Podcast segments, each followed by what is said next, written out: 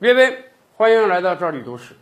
这两天啊，韩国疫情肆虐，朴槿惠前总统呢在狱中挂念韩国人民，所以给韩国老百姓写了一封信。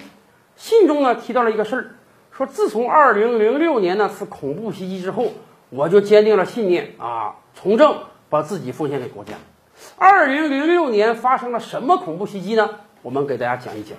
我们知道啊，朴槿惠前总统是朴正熙前总统的女儿，虽然贵为第一女儿，但是她的人生很不幸，因为她的母亲被人刺杀了，她的父亲也被人刺杀了。尤其是他父亲被刺杀之后，他爸爸已经不是总统了，他被逼着搬离青瓦台。以往他作为第一女儿的时候，看到的是一张张谄媚的笑脸，而失去了第一女儿光环之后呢，他感觉到别人看他的眼神都不一样了，所以他甚至自闭过一段时间，自己独居了很多年，不跟任何外界接触。进入到二十一世纪之后啊，朴槿惠这个身心打开了一些，他决定从政，走他父亲的路啊。做一个女政治家，在二零零六年的时候啊，朴槿惠已经是大国家党的代表了。当时啊，大国家党的一个候选人准备参加这个韩国首尔市市长的选举，那么本党的候选人嘛，你自然得过来帮着站台。所以朴槿惠也出席了这个游行集会场所，准备登台帮着本党的候选人发言助助威。熟悉这种街头演讲的朋友们都知道，这种演讲有一定的风险性。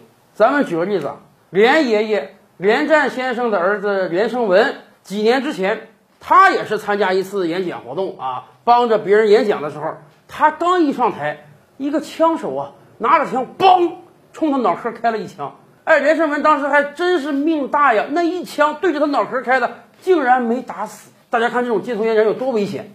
朴槿惠当时也是，朴槿惠当时三步两步刚走上台，突然人群中冲出了一名男性，用一把文具刀啊。狠狠地刺向了朴槿惠的脖子，这一刺之下，就在朴槿惠的脸颊之上呢，留下了一道长十一厘米、深一到三厘米的大口子，鲜血哗就流下来了。朴槿惠赶忙用手啊捂住了伤口，这个男子马上被安保人员给控制住了。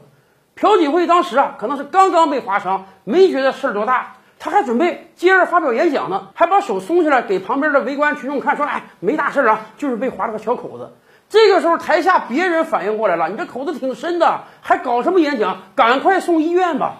送到医院之后，紧急进行了三个小时的手术。朴槿惠的脸上被缝了六十针。据后来的医生说，朴槿惠也是命大呀，这个凶手是冲着脖子去的。这个伤口如果在偏离五毫米左右，直接刺中了动脉，朴槿惠可能当时就一命呜呼了。大家记住啊，一些小刀片、小钢丝啊。看着好像没什么威胁，实际上如果找准了，真能立时致人死亡的。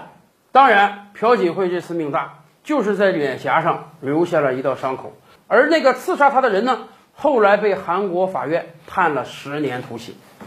据朴槿惠自己说呀，正是这次刺杀让他更坚定了从政的信心。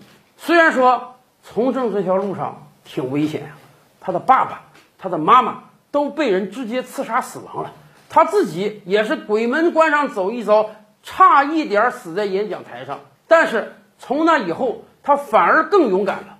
刺杀之后不到一个月，朴槿惠就宣布他要参选下届韩国总统。虽然在那一年的选举中啊，他没成功，他没有获得提名，但是六年之后，他又一次参加选举，就在那次选举中战胜了文在寅。成为了韩国第一位女总统。